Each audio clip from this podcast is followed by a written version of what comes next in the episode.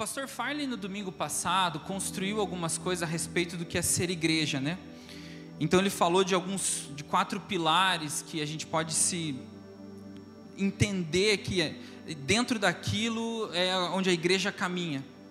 Então eu acredito que a maioria de vocês tenha ouvido essa mensagem e o que eu entendi do Senhor é para que a gente continue nessa mesma linha de entendimento a respeito do que é ser igreja e a gente consiga de alguma maneira caminhar um pouco mais sobre esse trilho, caminhar um pouco mais em cima disso.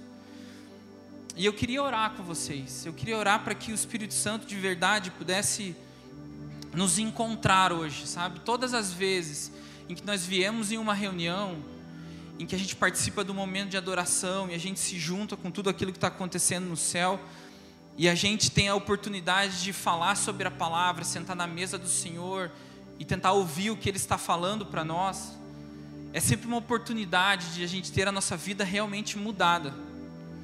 Eu, de verdade, eu tive a minha vida mudada em uma pregação de uma pessoa. Então eu não coloco de maneira nenhuma, sabe, o que eu vou falar, ou eu mesmo nesse mesmo patamar.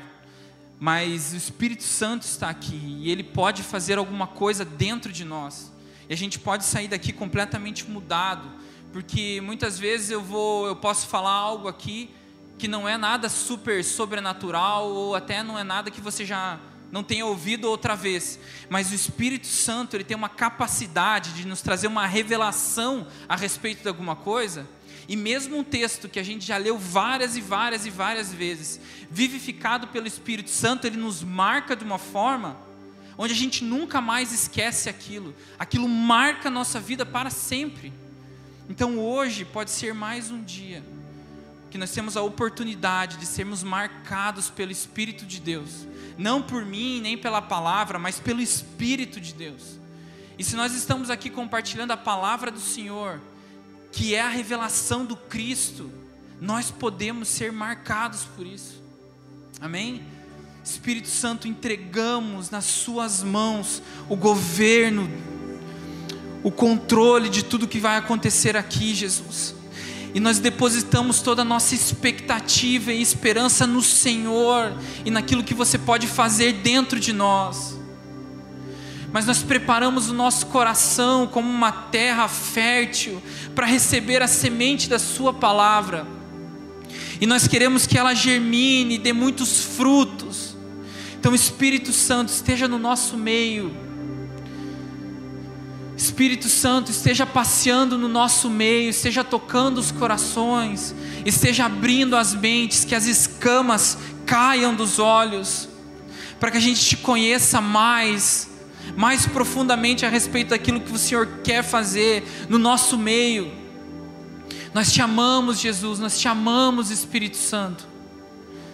E você tem liberdade aqui, nós te damos a liberdade esteja conosco, esteja no nosso meio. Nós precisamos de você, Espírito Santo.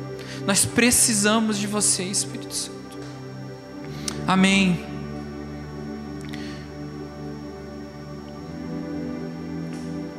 E eu vou tentar falar rapidamente, vou me esforçar muito, irmãos. E a gente vai falar de três coisas. Quando a gente fala a respeito então de ser igreja, a gente pode entender que nós somos a noiva de Cristo. Então a gente vai falar sobre a noiva. Nós somos também o corpo de Cristo. Mas nós também somos uma casa, uma habitação. Então a gente não consegue enxergar isso separadamente. Nós somos a igreja do Senhor. Mas nós somos, várias vezes a Bíblia se refere a nós como a noiva de Cristo. Várias vezes a Bíblia se refere a nós como sendo o corpo de Cristo. E várias vezes ele se refere a nós como sendo a habitação do Senhor.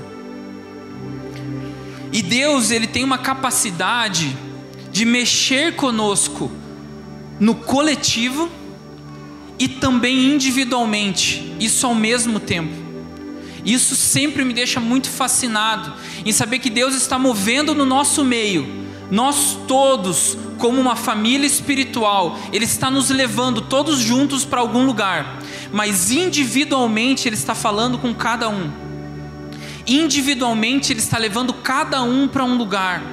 individualmente Ele está fazendo nós passarmos por processos individuais. Ele trabalha conosco individualmente, mas ao mesmo tempo Ele está nos levando como um coletivo, todos juntos para um lugar.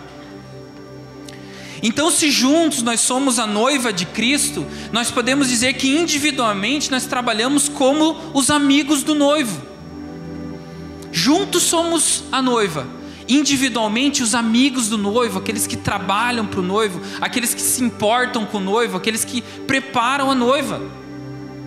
Se juntos nós somos o corpo de Cristo, individualmente nós somos os seus pés, nós somos as suas mãos que tocam as pessoas que levam a mensagem do Senhor, aqueles que são as testemunhas do Cristo na terra. E se juntos nós, como pedras vivas, formamos essa habitação para Deus, individualmente todos nós somos construtores dessa casa. Então, se juntos nós somos pedras vivas, construindo um lugar de habitação para o Senhor, cada um tem uma responsabilidade de construir esse lugar individualmente, porque as coisas não acontecem automaticamente. Então, o que, que isso representa? A noiva, ela fala do desejo, do amor, do anseio, da busca pelo noivo. O corpo fala do serviço, dos membros que estão em contato tanto com os outros membros do corpo, quanto também em contato com o mundo. E nós somos as suas testemunhas. E a casa aponta para a presença, para a habitação de Cristo. E que nós estamos preparando esse lugar até que Ele volte. Então nós podemos olhar cada uma dessas expressões como sendo uma resposta que nós damos ao Senhor. Então isso fala muito mais do que só uma identidade, mas principalmente a respeito de uma responsabilidade que nós temos tanto coletivamente quanto individualmente. Então a primeira coisa que a gente precisa entender quando a gente fala sobre isso é que Deus decidiu na sua soberania nos chamar para participar daquilo que ele está fazendo.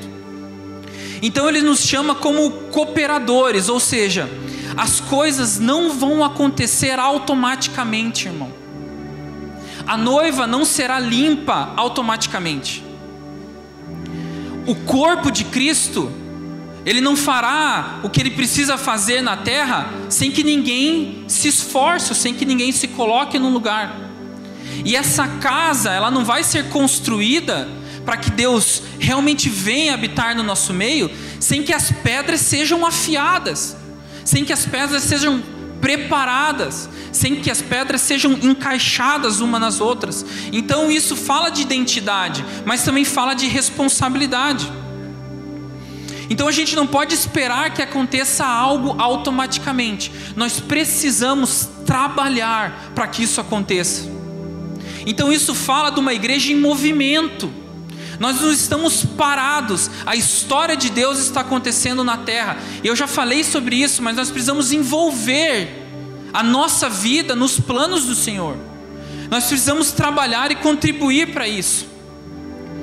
E é claro que Ele, na sua infinita graça e misericórdia, Ele coloca dentro de nós tanto o desejar quanto o realizar. Isso está em Filipenses 2,13. Então Ele gera em nós esse desejo de fazer algo. Ele constrói dentro de nós a vontade de contribuir para isso. E ele leva a gente a executar, a realizar. E eu não quero, eu não vou, eu não quero ler tantos textos assim, mas irmão, você sabe que ler poucos textos não quer dizer muita coisa, né? Porque uma coisa que eu queria falar para vocês, irmão, parem, vamos, vamos parar de ler versículos isolados, amém? Vamos, vamos fazer um, um, um juramento aqui. Chega de versículos isolados, chega de partes da Bíblia, certo? Consequentemente, a gente vai sempre ler textos maiores, amém? Glória a Deus, que bom que você entende.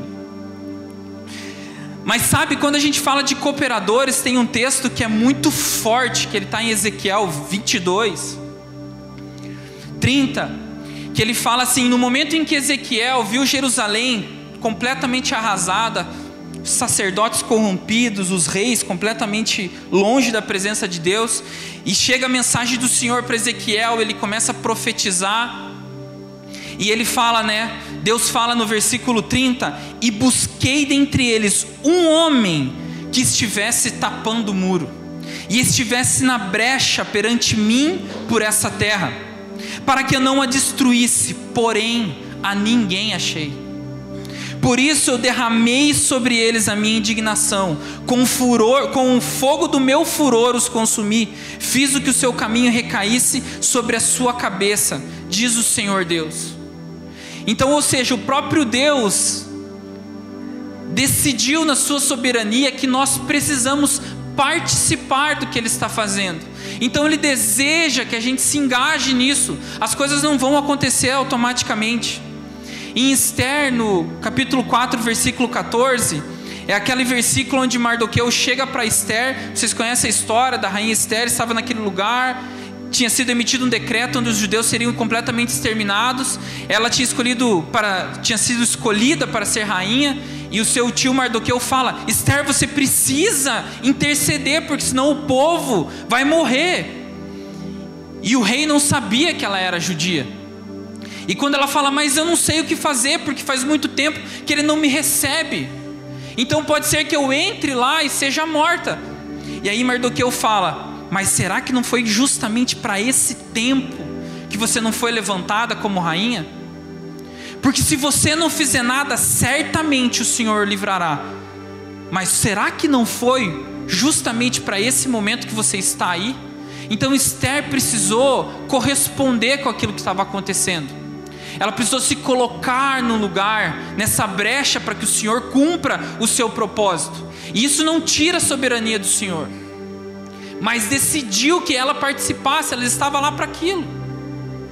Em Amós 3,7, também aquele versículo super conhecido que fala que o Senhor não fará nada na terra sem antes repartir isso com os seus santos profetas, com seus amigos, os profetas. Então, ou seja, Deus decidiu compartilhar conosco quase que essa responsabilidade de que o plano dele se cumpra. Então, se nós falamos de identidade, do que nós somos como igreja, nós falamos também de responsabilidade.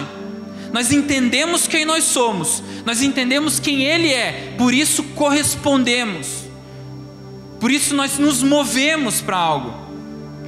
E a segunda coisa que a gente precisa entender é que nós temos um objetivo comum. Então a gente não se move aleatoriamente. A gente não se move sem saber para onde onde nós estamos. Então, para a noiva, Jesus é o noivo. Ele é o alvo, ele é o, o anseio do coração da noiva. Para o corpo, Cristo é a cabeça, ele é o governo. E para casa, para esse ambiente, é Ele que ocupa esse espaço. Uma casa vazia, uma casa sem a presença de Deus, não vale nada. Então nós compartilhamos sempre um objetivo comum, e esse objetivo é Jesus Cristo. Nós nos movemos por Ele nós vivemos a nossa vida olhando para o Senhor e nos movendo para cumprir, contribuir e cooperar para aquilo que Ele está fazendo na terra. Então hoje, meus amigos, eu gostaria que a gente se despertasse mais uma vez para aquilo que Ele precisa que a gente faça, para aquilo que Ele precisa que a gente se mova. Então a gente não vai, obviamente, né, conseguir esgotar e falar muito sobre cada um deles, mas eu queria passar por alguns pontos para construir isso junto com você. Então, quando a gente fala da noiva, começando por ela, o Velho Testamento trata de maneira muito rica como Deus fez uma aliança com Israel. Uma aliança de casamento, uma aliança de compromisso. E ele também fala como Israel foi infiel e se prostituiu com outros deuses. Então tem muitos textos extremamente pesados, onde o Senhor declara sobre a sua noiva, declara sobre Israel, é, que, ela, que ele foi completamente infiel. Ele fala que ela se deitou com outros deuses, ela se prostituiu. Fala inclusive de que as prostitutas recebem pelo que elas fazem, mas Israel não recebia. Ela queria estar com os outros. Mas o impressionante é que Deus nunca deixou Israel de lado. Por alguns períodos na história, a gente vê como Israel foi afligida pelos seus próprios pecados e pela quebra das suas da sua aliança com Deus. Mas a gente vê muitos profetas sempre profetizando e falando de uma restauração que virá e ela será para sempre. Mas também nós vemos como nós, os gentios, entramos nessa aliança e começamos a participar disso. Paulo fala dessa, desse mistério escondido durante as gerações, que era os gentios entrando no plano do Senhor, entrando na promessa do Senhor e entrando dentro dessa aliança. Então, não só Deus tem uma aliança com Israel, e nós falamos muito disso, né? Há pouco tempo nós estávamos muito engajados com isso, nós continuamos, mas nós estávamos falando muito disso. Mas também nós, os gentios, participamos dessa mesma aliança. Então nós somos parte disso. Nós somos a noiva do Cordeiro. E nós estamos num período de preparação. E eu queria que você abrisse comigo um texto de Isaías, capítulo 49. Nós vamos ler do 14 até o 22. Isaías 49, do 14 ao 22. É um texto lindo que fala dos, que o Senhor restaurará a aliança, mas ele também fala de filhos que virão de outras nações, filhos que virão de outros lugares, enquanto a noiva estava abandonada e assolada. Então, Isaías 49, do 14 ao 22. Mas Sião diz: O Senhor me abandonou, o Senhor se esqueceu de mim. E o Senhor responde: Será que uma mulher pode se esquecer do filho que ainda mama? De maneira que não se compadeça do filho do seu ventre? Mas ainda que essa viesse a se esquecer dele, eu, porém, não me esquecerei de você. Eis que eu gravei você nas palmas da minha mão, e as suas muralhas estão continuamente diante de mim. Os seus filhos virão depressa, enquanto os que a destruíram e devastaram se afastam de você. Levante os olhos ao redor e veja: todos se reúnem e vêm até você. Tão certo como eu vivo, diz o Senhor, de todos eles você se vestirá como um enfeite, e deles se cingirá como uma noiva. Pois quanto os seus lugares desertos e devastados e a sua terra destruída, agora você, ó Sião, certamente será pequena demais para os moradores. E os que a devoraram estarão bem longe. Os filhos que nasceram nos seus dias de luto dirão a você: Este lugar é pequeno demais para nós, dê-nos mais espaço para morar. Então você pensará assim: Quem me gerou esses filhos? Pois era uma mulher sem filhos, estéril, em exílio e abandonada. Quem criou esses filhos para mim? Fui deixada sozinha, e aonde eles estavam? Diz o Senhor Deus: Eis que acenarei para as nações, e diante dos povos levantarei a minha bandeira. Eles trarão nos seus braços os seus filhos, ó Sião, e as suas filhas serão levadas sobre os seus ombros. Então um dia nós se juntaremos com Israel, um dia nós formaremos de fato essa noiva pronta e preparada para que Cristo volte e se case conosco. Então, a gente entende que nós fazemos parte dessa noiva do Senhor e o amigo do noivo, então o que, que ele faz? Então, João 3, 28 ao 30 é quando João Batista se apresenta como sendo o amigo do noivo. Então, as pessoas estão ao redor dele, ele está pregando e batizando, e eles falam: tá, mas então você que é o Messias? Ele falou: de jeito nenhum. Eu só estou aqui preparando um caminho. Eu sou como um amigo do noivo. E o amigo do noivo, o que, que ele faz? Ele apresenta as pessoas a ele. Então, nós, como amigos do noivo, nós estamos precisando apresentar as pessoas ao noivo. Nós precisamos trazer mais pessoas e apontar o caminho para ele. Os amigos do noivo trabalham de acordo com os interesses do noivo. Os amigos do noivo não interessa se eles vão aparecer ou não. Eles não querem estar em evidência. Eles querem apontar para o Cristo, eles querem apontar para o noivo. Eles querem ver o noivo e falar: está aqui, Jesus, ele é o noivo. Foi o que, que João Batista fez quando Jesus apareceu e falou: Ele é o Cristo. É Ele que vocês precisam reconhecer e reverenciar. Então, se nós somos a noiva, o amigo do noivo prepara o caminho para ele. Ele se importa com o que o noivo se importa. Ele está a fim de preparar a noiva para o dia do casamento. Então, coletivamente nós somos a noiva, individualmente nós somos esses que se importam com o que o noivo está querendo fazer. Então, nós, a nossa vida, as nossas atitudes caminham somente para isso. Nós queremos apontar o noivo, nós queremos preparar um caminho, nós queremos sumir de vista, nós queremos que ele brilhe. Mas e a noiva, o que, que ela faz? Cara, a noiva ela só tem olhos para o noivo ela deseja ardentemente, ela não pode ficar sem Ele, ela deseja a sua chegada mais que qualquer outra coisa. Ela faz de tudo para se preparar e se santificar e se ataviar para que quando o noivo venha ela esteja completamente pronta, vestida com vestes de casamento. Então a noiva ela só pensa em uma coisa, no noivo. Ela só tem um anseio na vida, que é o seu casamento. Então nós, como noiva, como coletivo, o único desejo que nós precisamos ter é esse: que o noivo venha, que o noivo volte, para que ele nos encontre santificadas, separadas.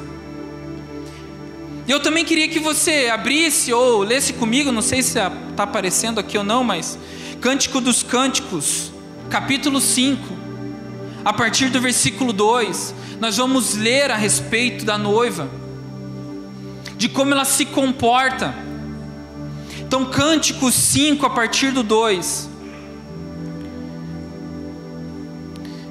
Se você quiser, você pode acompanhar por ali. Eu tenho, eu uso a, a, a nova Almeida atualizada, não sei qual que você gosta, mas para mim essa é a melhor de todas. Glória a Deus, amém. Também conhecida como NAA, né? Então ele fala: Eu dormia, mas o meu coração estava acordado. O Vitor Vieira falou desse esse texto também quando estava aqui. Então eu dormia, mas o meu coração estava acordado. Eis a voz do meu amado que está batendo. Deixe-me entrar, meu amor, minha querida, minha pombinha sem defeitos, porque a minha cabeça está cheia de orvalho e os meus cabelos das gotas da noite. Já tirei a minha túnica, como posso vesti-la outra vez? Já lavei os pés, como voltar a sujá-los? O meu amado meteu a mão pela fresta da porta e o meu coração se estremeceu. Eu me levantei para abrir a porta ao meu amado, e as minhas mãos destilavam mirra, e os meus dedos deixavam escorrer mirra preciosa sobre a tranca da porta. Abri a porta ao meu amado, mas ele já tinha se afastado e ido embora. Eu tinha estremecido quando ele me falou: busquei-o, mas não achei, chamei-o, mas ele não respondeu. Os guardas que rondavam a cidade me encontraram, eles me espancaram e me feriram. Os guardas das, das muralhas tomaram o meu manto. E aí ela desesperada, ela fala: "Filhas de Jerusalém, jurem. Se encontrarem o meu amado, digam que eu estou morrendo de amor." O que é o seu amado que tem os outros que não tenham? Ó mais bela das mulheres, o que é que o seu amado tem que os outros não tenham? Para que você nos faça jurar. E ela responde: O meu amado é alvo e rosado, o mais destacado entre dez mil, ou seja, o mais belo entre os milhares. E ela começa a falar várias e várias características do noivo. E ela termina falando: O meu amado, ele é totalmente desejável. Assim é o meu amado, assim é o meu esposo, ó filhas de Jerusalém. Então o que, que acontece? Nós estamos esperando ansiosamente para que o nosso amado noivo retorne, e nós caminhamos desesperados sobre isso. Quem estava aqui ontem ouviu o Diego falou muito a respeito de fome, a respeito de sede. E como uma pessoa desesperada procurando alguém, ela começa a bater pelas portas, ela pergunta: "Por favor, se vocês encontrarem, me fale. Eu estou derretendo de amor. Eu preciso encontrá-lo." Então a noiva, ela é essa. Que ela está desesperada e ela tem um único foco, ela tem um único olhar, que é o noivo, é Cristo amando e desejando e ansiando a sua vinda. E vai ter um dia, e isso está em Apocalipse 22, 17, em que a noiva pronta e ataviada, ela vai clamar junto com o Espírito Santo: Vem, venha, noivo, venha. O Espírito e a noiva dizem: Vem. Quem quiser, venha e beba. Então nós caminhamos para isso. Os amigos do noivo auxiliam no preparo da noiva, mas nós juntos, coletivamente, precisamos viver uma vida de amor, onde os nossos olhos estão somente voltados a Ele. E quando nós falamos a respeito do corpo,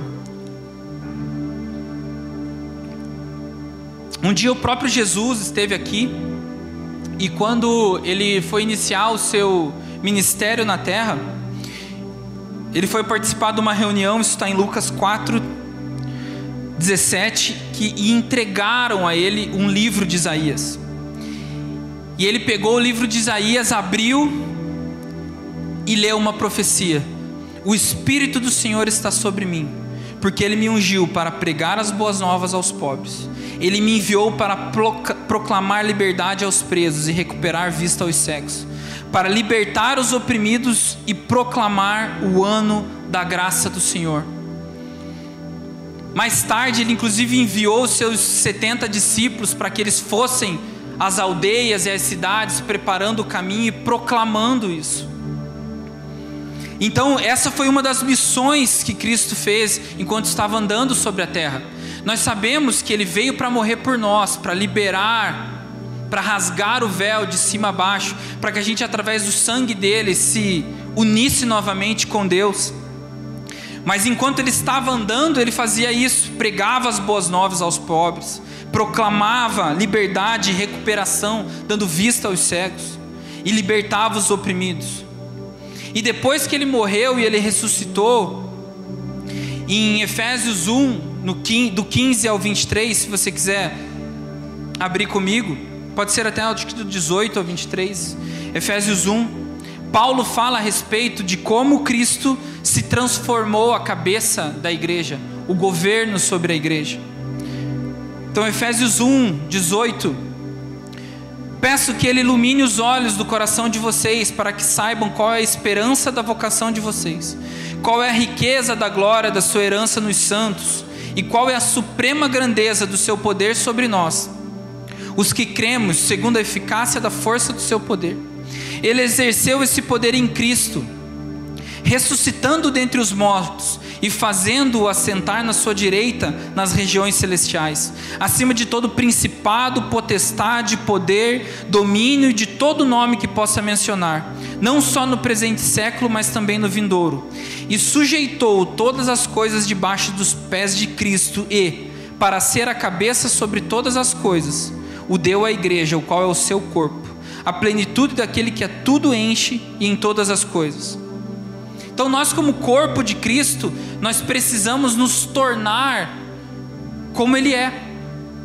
Então a igreja do Senhor, o corpo dele na terra, precisa caminhar aqui da mesma maneira como ele caminhou. Então o mundo precisa olhar para nós, olhar para o corpo de Cristo e ver que nós nos movemos de acordo com o que ele se movia se ele, ele morreu, ressuscitou, foi aos céus e foi declarado governo, cabeça, o comandante do seu corpo, que é a igreja, a igreja ela não pode não se parecer com Cristo. Então nós estamos numa jornada, numa jornada de se parecer com Jesus na terra e andar na mesma autoridade que ele andava. Pregando as boas novas, levando libertação aos cativos, estendendo a mão, se movendo com compaixão e piedade.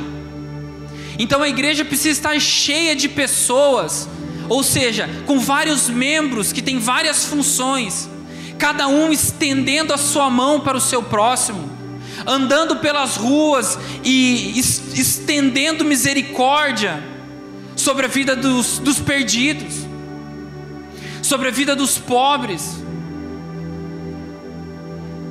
Nós falamos muito a respeito dos milagres que Jesus fez, e isso é maravilhoso, ele andou em poder, mas como eu falei, ele leu aquele versículo de Isaías, ele declarou aquilo sobre ele mesmo, que aquela profecia se cumpria naquele dia.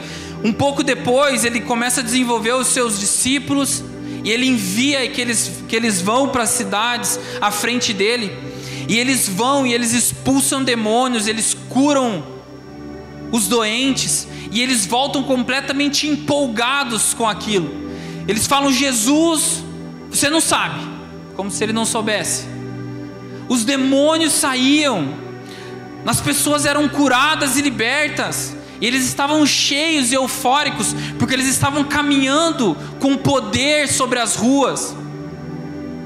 Então nós, como corpo do Senhor, nós também precisamos andar com esse poder pelas ruas, de libertar as pessoas, de curar os enfermos, de espalhar o poder do Senhor. Da mesma maneira como ele andava, nós também precisamos andar, porque nós somos testemunhas. Então nós falamos daquilo que nós vimos, nós falamos daquilo que nós ouvimos. Nós estamos com Ele, nós nos encontramos com Ele e nós andamos sobre a terra da mesma maneira como Ele andava. Mas Jesus alertou eles e falou: Olha, isso é muito bom, mas sabe de verdade o que precisa encher o coração de vocês de alegria? Não é somente porque os demônios saem, porque as, as doenças vão embora mas é porque o seu nome está escrito no livro da vida. Então, antes até de ministrar cura e libertação, nós precisamos pregar as boas novas. Nós precisamos destilar o bom perfume de Cristo por onde a gente andar. Nós precisamos ser essas testemunhas. As mesmas as testemunhas como Pedro e João, que foram presos no templo, Farley falou disso semana passada. Prenderam porque eles fizeram um milagre ou prenderam porque eles pregavam a palavra? Eles não tinham medo, eles não queriam que os discípulos parassem de operar milagres. Mas eles falaram: Nós queremos que vocês parem de pregar as boas novas, nós queremos que vocês parem de falar desse Cristo, que é governo sobre tudo, que é o cabeça da igreja. E eles falaram: De jeito nenhum nós não podemos nos calar, porque nós vimos e ouvimos coisas, e nós somos testemunhas disso, nós testemunhamos do que nós ouvimos e daquilo que nós vimos. Então, ser o corpo de Cristo é isso, é andar sobre a terra no poder que Ele andou, mas nós individualmente temos essa responsabilidade de sermos testemunhas daquilo que vimos e daquilo que ouvimos. E em João 13:35 também tem uma declaração muito importante que Cristo fala que o mundo vai entender, o mundo vai conhecer que vocês são a igreja, de que vocês estão comigo, pelo amor que vocês têm entre vocês. Então, esse é um outro ponto nós precisamos para ser o corpo de Cristo, estarmos unidos na mesma fé, no mesmo espírito. Então, se você vê um seu irmão que está patinando em alguma coisa, você tem um dever em estender a mão para o seu irmão, em ajudar, em socorrer o seu irmão. Quantos aqui leram o livro Peregrino? John Bunyan, segundo livro mais é, fabricado, escrito, impresso na terra, depois da Bíblia. E o livro do Peregrino ele conta a história justamente do peregrino. Então ele fala a respeito da jornada de um homem até conhecer o Senhor, se encontrar na cruz. Ele anda com um fardo pesado, ele vai andando pelos lugares. E se você ler o livro, sabe que muitas vezes ele está passando por alguns lugares terríveis, o vale da humilhação. Ele fica atolado nos charcos do pecado. Então nós, como corpo de Cristo, precisamos nos ajudar mutuamente. Nós precisamos estender a nossa mão uns para os outros, para que o mundo reconheça que nós somos o corpo de Cristo, para que ele reconheça que o amor do Senhor nos une e nós andamos nisso. Então, isso, como eu falei, precisa de uma resposta. Nós precisamos ter atitudes de corpo de Cristo. Se nós somos os membros do seu corpo, nós precisamos ter atitudes da maneira como Cristo tem. E falando a respeito da casa, então, se o corpo de Cristo aponta para o serviço, para as obras do Senhor, e nós precisamos andar nesse mesmo poder e obras, porque, irmãos, nós não somos salvos pelas obras, amém? Nós somos salvos unicamente e exclusivamente pela graça de Deus, mas nós somos salvos para as boas obras. Então não tem como você converter-se ao Senhor, entender tudo o que Ele fez e ficar calado, parado. Nós somos salvos para as boas obras. Então, se o corpo de Cristo aponta para esse lugar de obras, e a gente vai continuar fazendo isso, né, até que Ele, como cabeça, governe sobre a igreja, venha e governe sobre toda a terra porque um dia ele virá e a nossa esperança está nisso, e ele estenderá o seu governo de justiça e retidão sobre toda a terra, e todo joelho se dobrará, todo olho verá, todos se juntarão para adorá-lo, Senhor. Quando a gente fala então da casa, nós estamos falando da habitação do Senhor. Falamos de um lugar onde Ele habita dentro de nós e no nosso meio fala sobre a construção de conhecimento e relacionamento com Ele, algo feito dentro de nós e não fora, porque Deus escolheu habitar em nós e não nas estruturas. Então nós falamos sobre isso, tem o texto que em 1 Pedro 2, todo mundo viu isso na semana passada, quem participa de uma Livingston compartilhou isso também com seus irmãos. Então nós somos esse edifício vivo que se aperfeiçoa à medida que cresce em conhecimento. Então 1 Pedro 2, eu vou ler rapidinho. 1 Pedro 2, do 4 ao 10, chegando-se a ele a pedra que vive, rejeitada sim pelos homens, mas para com Deus eleita e preciosa. Também vocês, como pedras que vivem, são edificados casa espiritual para serem sacerdócio santo, a fim de oferecerem sacrifícios espirituais agradáveis a Deus por meio de Jesus Cristo. Pois, isso está na Escritura: Eis que põe em Sião uma pedra angular, eleita e preciosa, e quem nele crer não será envergonhado. Portanto, para vocês os que creem, esta pedra preciosa mas para os descrentes, a pedra que os construtores rejeitaram, essa veio a ser a pedra angular, e pedra de tropeço e rocha de ofensa.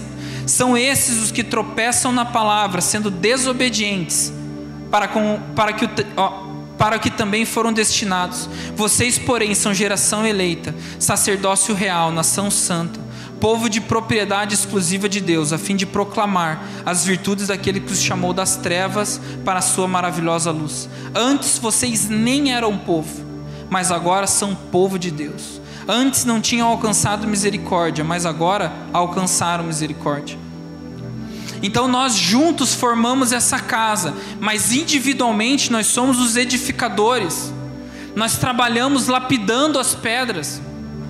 Se cada um é uma pedra viva, nós precisamos nos afiar e nos lapidar, nós precisamos nos encaixar uns nos outros, para que Cristo venha e habite no nosso meio. Mas Ele veio e constituiu, nós estamos em um período onde Deus decidiu constituir o seu reino dentro dos homens, dentro de nós. Então nós precisamos entender que nós, com as nossas forças, cheio dos nossos defeitos e pecados, nós nunca conseguiríamos construir um lugar físico para que Ele venha e habitasse nesse lugar. porque Ele decidiu morar dentro de nós. Então nós estamos falando de uma edificação interna, nós estamos falando de abandonar as nossas coisas. Nós estamos falando para nos, nos preocuparmos mais com o que é de interesse dele e menos do que é nosso interesse. Essa é a nossa atitude. Nós, como pedras vivas, precisamos edificar esse lugar. Como o Diego falou, não interessa a maneira como nós queremos edificar. Não importa o como nós queremos, mas importa sim como Ele quer. O que Ele está querendo de nós. Qual é o formato das pedras vivas que vão edificar um lugar para a sua habitação? É isso que nós temos que estar ligados. É nesse formato. É nesse lugar, e isso fala de coisas dentro de nós e não de fora. O corpo de Cristo, como eu falei, ele se move em serviço, ele se move para tocar as pessoas, a sociedade, ele se move para tocar os outros membros do corpo. Mas quando nós estamos falando de casa e habitação do Senhor, nós estamos falando do coração, nós falamos de atitude, coisas de dentro de nós. Então é uma construção de dentro para fora, para que a gente se pareça com Ele. Então, como esse texto também fala, e é, é, é, fundamental, quando a gente fala de construção, e a gente entende, nós temos um prumo, nós temos um, um nível, nós temos um modelo.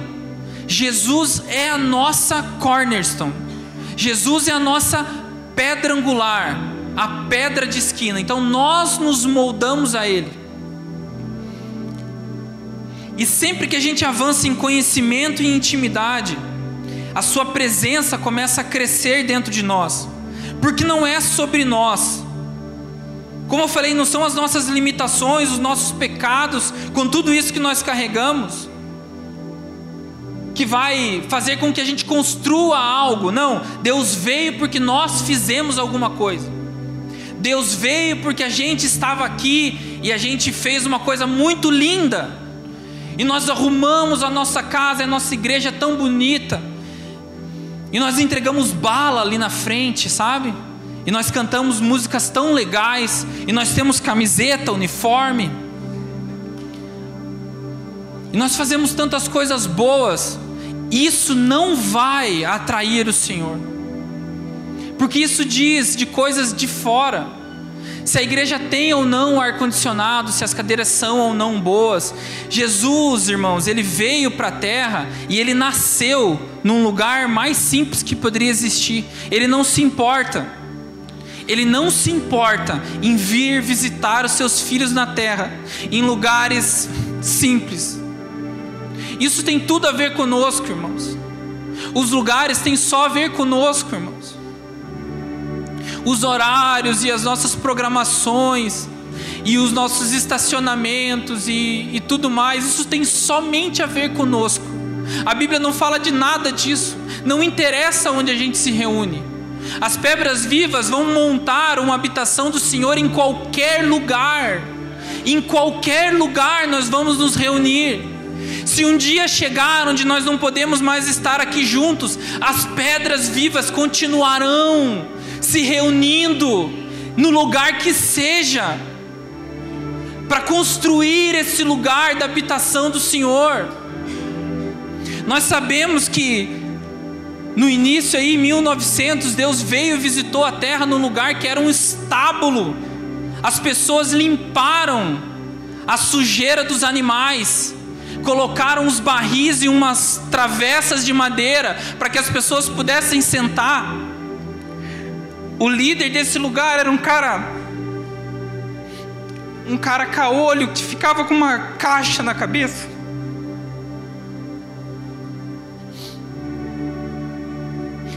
Mas Jesus estava lá. Eles decidiram. Eles olharam para um país longe.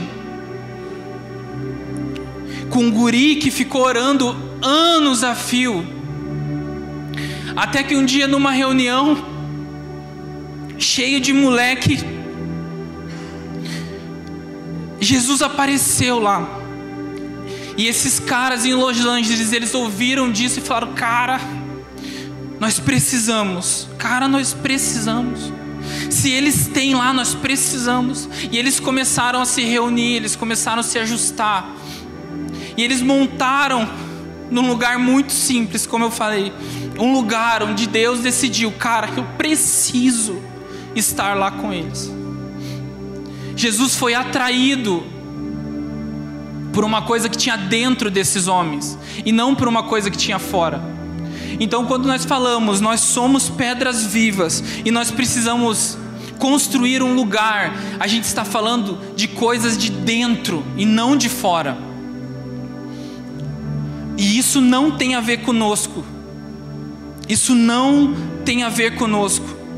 E quando a, gente, quando a gente precisa entender que quando a gente entra nesse lugar, a gente precisa saber que existe algumas coisas que vão nos custar. Porque como eu falei, as coisas não acontecem automaticamente. As coisas precisam acontecer no nosso meio.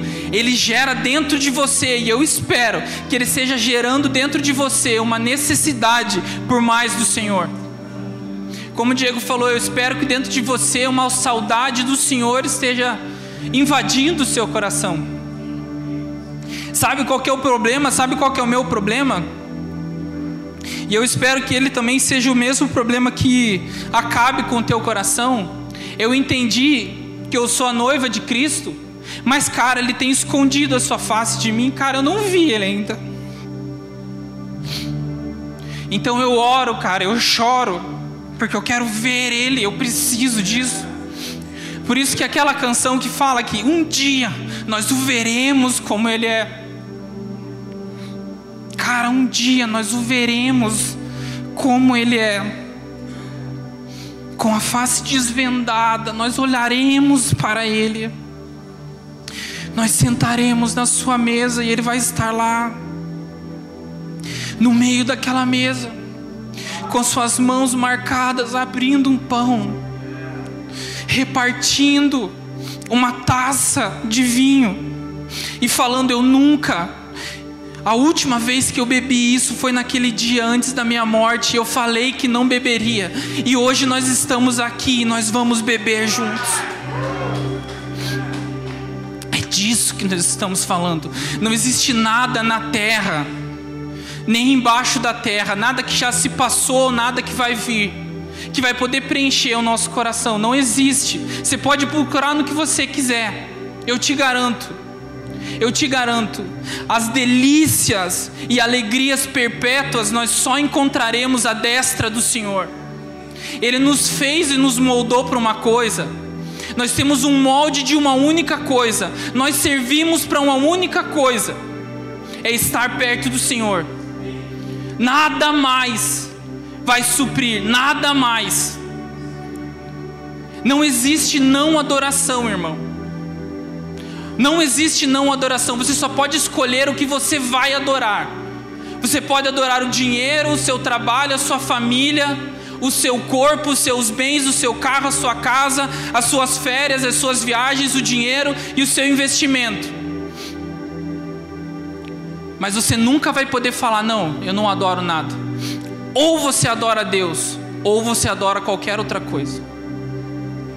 E quando a gente fala de preço, eu queria que você abrisse comigo em Lucas 14. E a gente vai ler a partir do 25.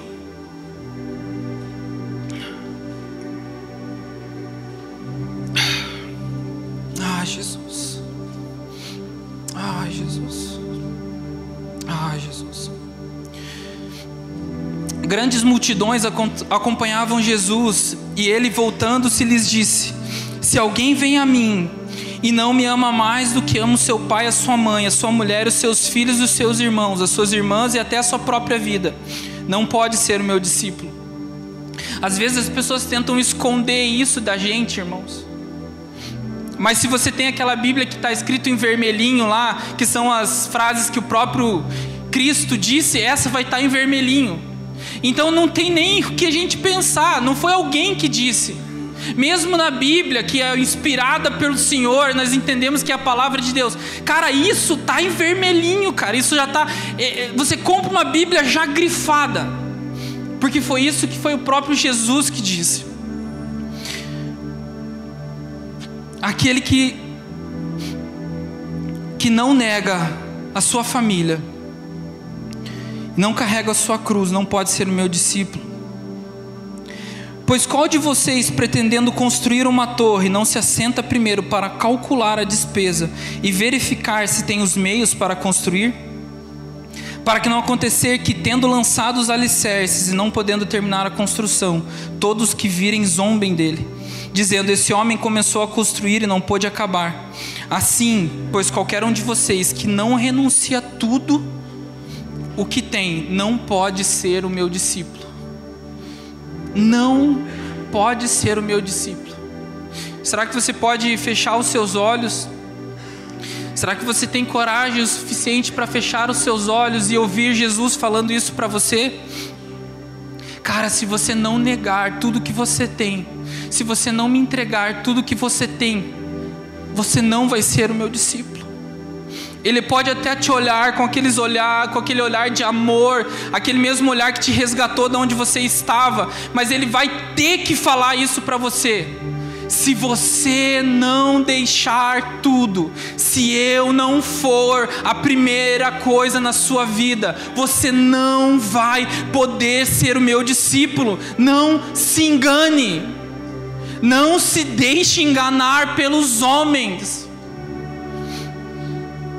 Não se deixe enganar por aqueles que querem reformar a porta estreita que nos leva à salvação. Nós viveremos uma vida completamente de engano para chegarmos nos portais eternos e sermos expulsos de lá, porque ele vai falar: Cara, eu não conheço você. É sério, irmão. A vida com Cristo, a igreja é séria. Nós não estamos brincando, nós estamos falando de vida eterna. Se a gente pode pensar o quanto é importante uma pessoa que toma uma atitude complicada na sua vida e acaba estragando às vezes 20, 30 anos da sua vida por uma atitude complicada, uma atitude errada, sem pensar de momento, nós estamos todos aqui, nós estamos todos vivos aqui e nós estamos diante do Senhor que nos diz: se você não entregar tudo, você não poderá ser o meu discípulo. Nós não podemos ouvir isso de maneira leviana.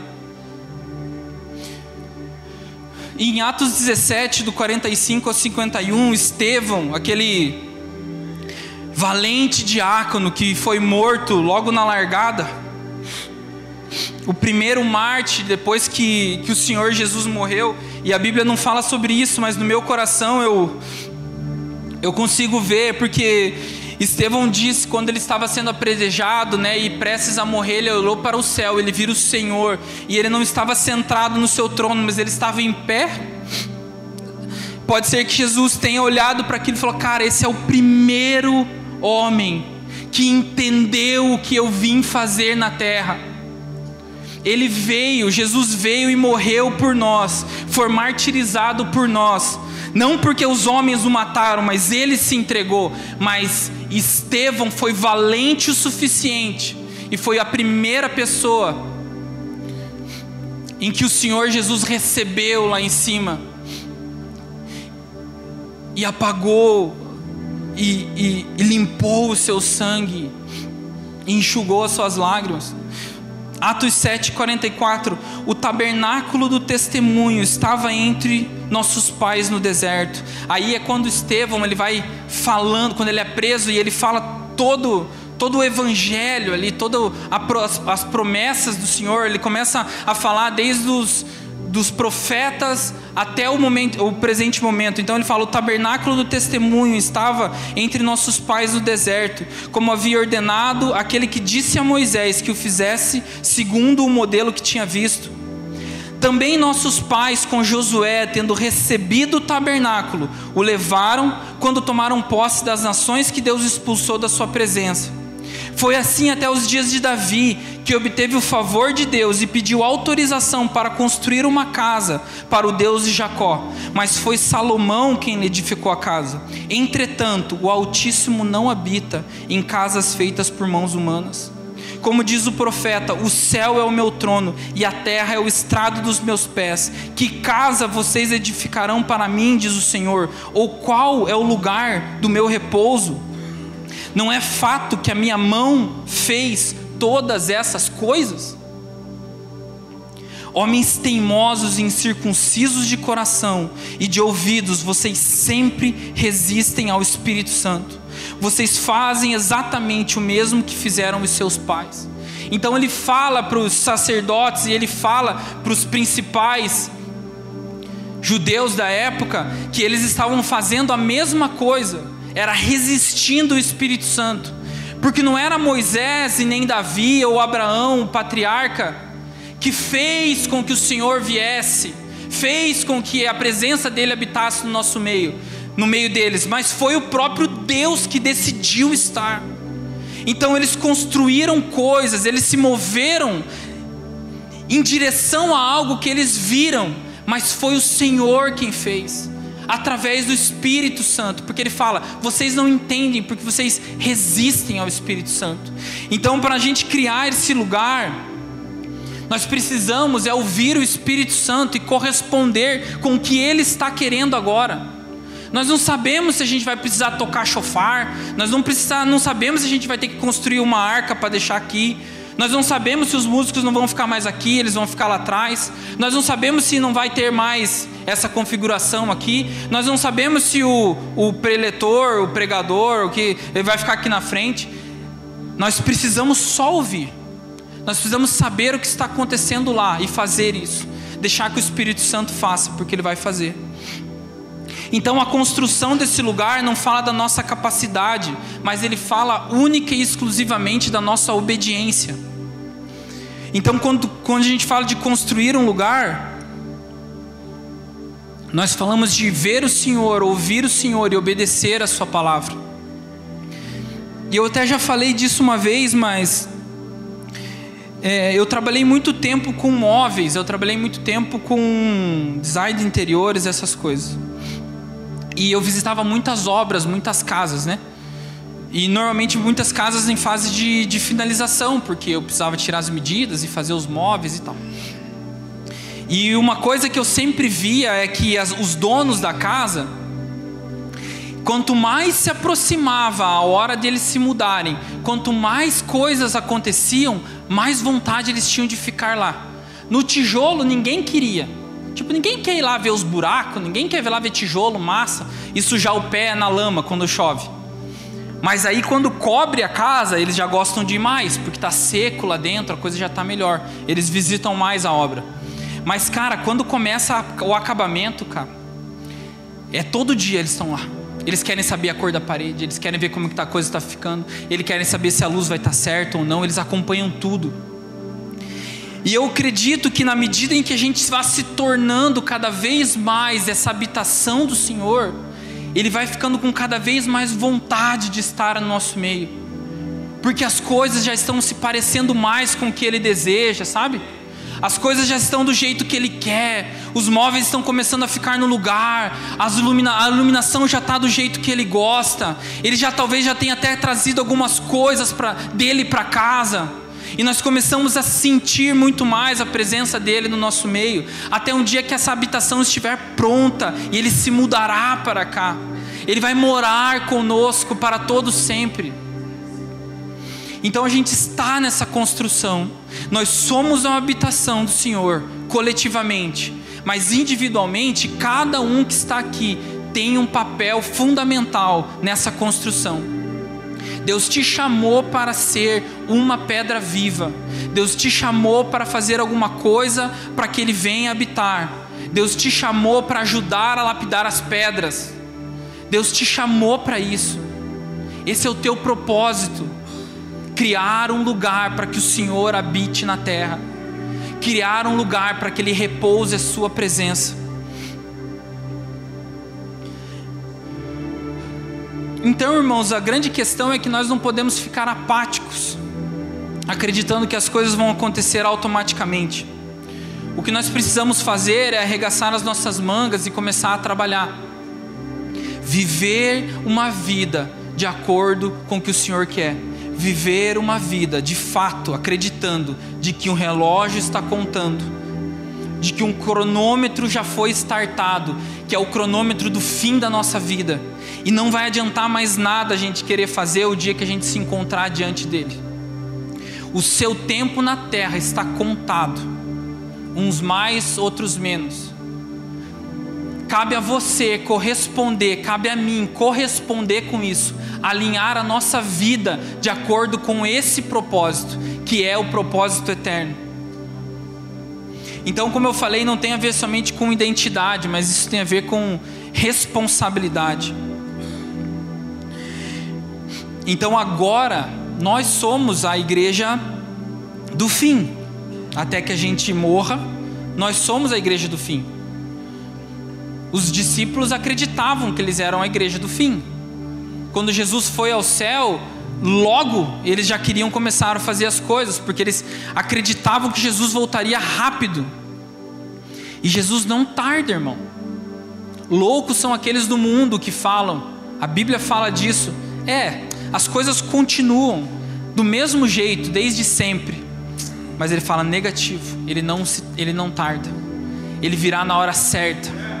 E se nós estamos aqui, se nós chegamos até aqui, essa é a nossa vez. Esse é o nosso turno. Essa é a nossa geração. Essa é a nossa igreja. Esse é o nosso mundo. Esse é o nosso povo. Todo lascado, esse é a nossa vez, irmão. E se Ele confiou para que a gente estivesse aqui, é porque Ele confia em nós para cooperarmos com o plano eterno, cooperarmos como amigos do noivo, cooperarmos como aqueles que estão construindo uma casa, cooperarmos como aqueles membros do Senhor que estão estendendo a sua misericórdia e a sua piedade pela terra. Então, um dia nós estaremos lá, o dia as nossas obras serão provadas. 1 Coríntios 3, do 10 ao 17, você não precisa abrir, mas eu quero ler para você. Mas Paulo fala: segundo a graça de Deus que me foi dada, lancei o fundamento como sábio construtor, e outro edifica sobre ele, porém cada um veja como edifica. Porque ninguém pode lançar outro fundamento além do que já foi posto, o qual é Jesus Cristo. E se o que alguém edifica sobre o fundamento é ouro, prata, pedras preciosas, madeira, feno ou palha, a obra de cada um se tornará manifesta, pois o dia o demonstrará. Porque será revelada pelo fogo, e o fogo provará qual é a obra de cada um. Se aquilo que alguém edificou sobre o fundamento permanecer, esse receberá recompensa.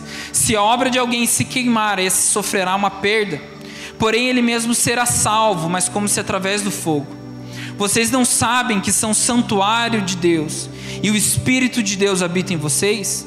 Se alguém destruir o santuário de Deus, Deus o destruirá, porque o santuário de Deus, que são vocês, é sagrado.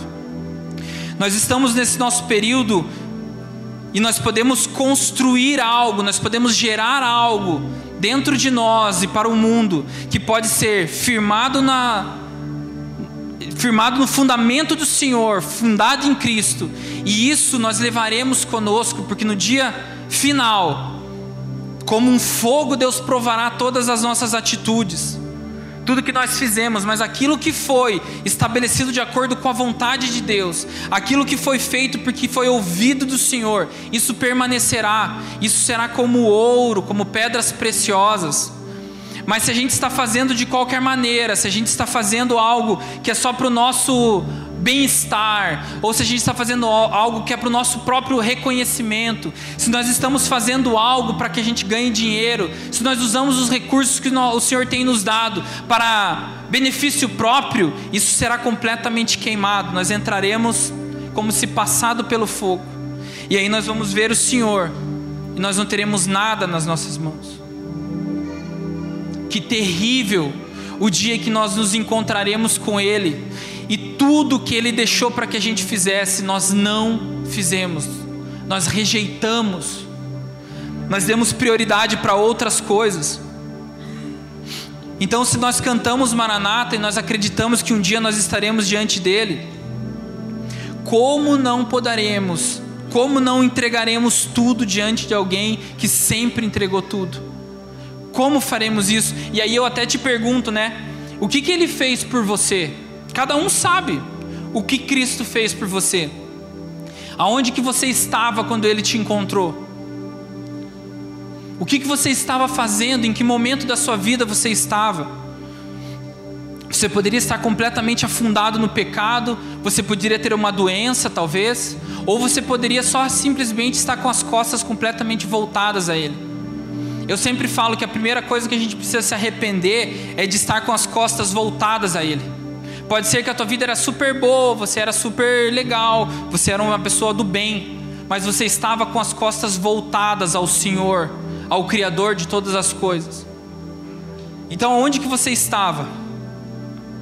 O que, que você estava fazendo quando Ele te chamou? Eu queria pedir para o Henrique se puder vir aqui já. Não sei onde está.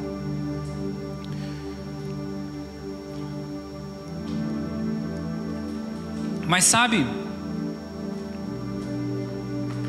é um, eu, eu realmente gostaria de que a gente colocasse nosso coração diante do Senhor hoje. Hoje pode ser um dia, como eu falei, que vai marcar a sua vida para sempre. Não é por causa de mim, eu posso até estar atrapalhando isso, mas é por causa da palavra do Senhor, é por conta do Espírito Santo de Deus que está aqui desde que nós entramos. O Espírito Santo pode marcar a sua vida para sempre. A partir de hoje, a sua vida pode ser uma nova vida. A partir de hoje, você pode começar a voltar todo o seu interesse para o Senhor. A partir de hoje, você, como uma noiva de Cristo, pode começar a se apaixonar dia após dia e gerar dentro de você esse sentimento: eu preciso encontrar o noivo, ele não está aqui, ele não está e eu estou desesperado por ele.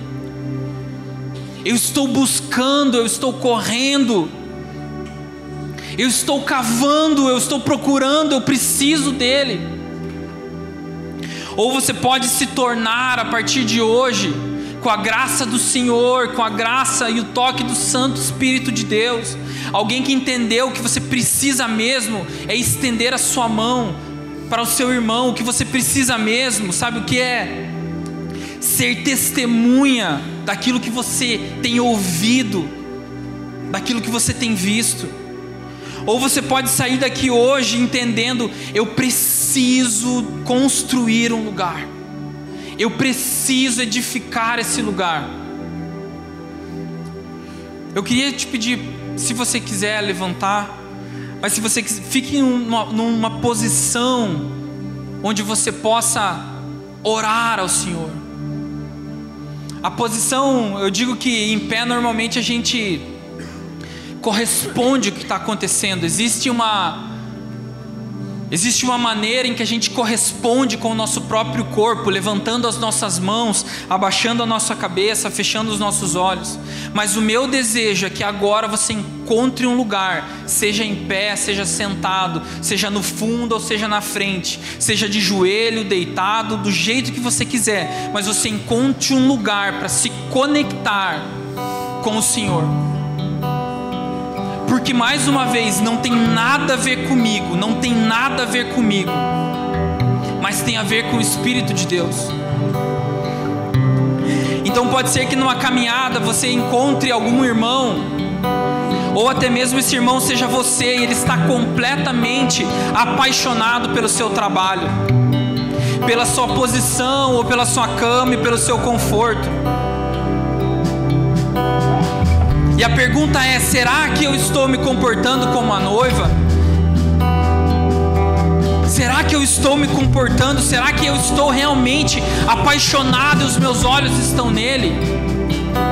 Será que eu realmente ponho a mão no meu coração e levanto o meu rosto aos céus e penso: Senhor, será que é hoje o dia em que os meus olhos serão abertos e eu verei a Sua face? Será que você pode talvez conhecer alguém, ou talvez esse alguém pode até ser você, que vem em todas as reuniões e sai na mesmíssima, da mesmíssima forma? Não fala com ninguém, não se relaciona com o corpo, somente vem e cumpre um ritual para amenizar o peso que o pecado e a indiferença oprime você durante a semana, porque você caminha durante a semana completamente voltado aos seus próprios desejos, e aí você vem no domingo para amenizar a sua culpa. Pode ser que você conheça alguém, ou pode ser que seja você. E eu te falo, você não tem visto nada, você não tem ouvido nada. Será que você pode corresponder? Ou talvez você conheça alguém que você olha no culto, ou talvez possa ser você, que levanta as mãos na hora da adoração. Mas isso não passa de pura empolgação, ou isso não passa de uma imitação das outras pessoas. Você vê alguém, esse alguém levanta e aí você levanta, porque você acha legal, mas o seu coração está completamente vazio, porque você não consegue se conectar com Deus. Jesus abriu um novo e vivo caminho através do seu corpo, e ele falou que nós podemos subir até as regiões celestiais para adorá-lo junto com seus anjos diante do seu próprio trono. E você vem na adoração e levanta suas mãos, e você não consegue se conectar com isso. Eu te digo uma coisa: tem algo errado. Nós podemos entrar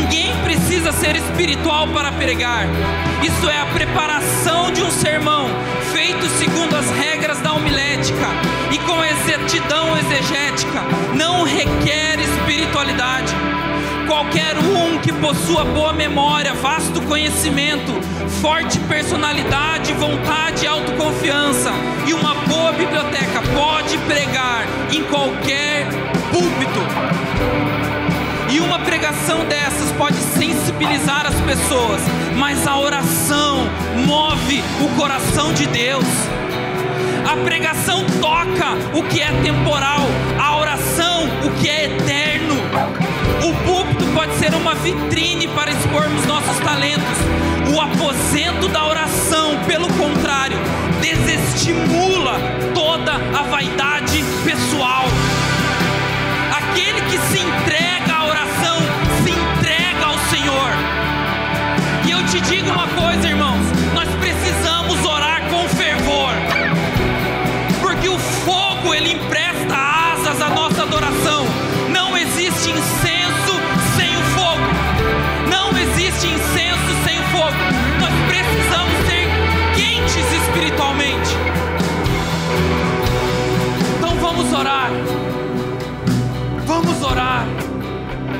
vamos orar e ter um tempo de adoração. Se você não está com saudade do noivo, peça para ele. Se você tem sido apático, não tem ajudado seu irmão, não tem sido uma testemunha, ore, clame por ele. Clame por ele, porque tem uma coisa que nós sabemos que com todos os nós acontecerá.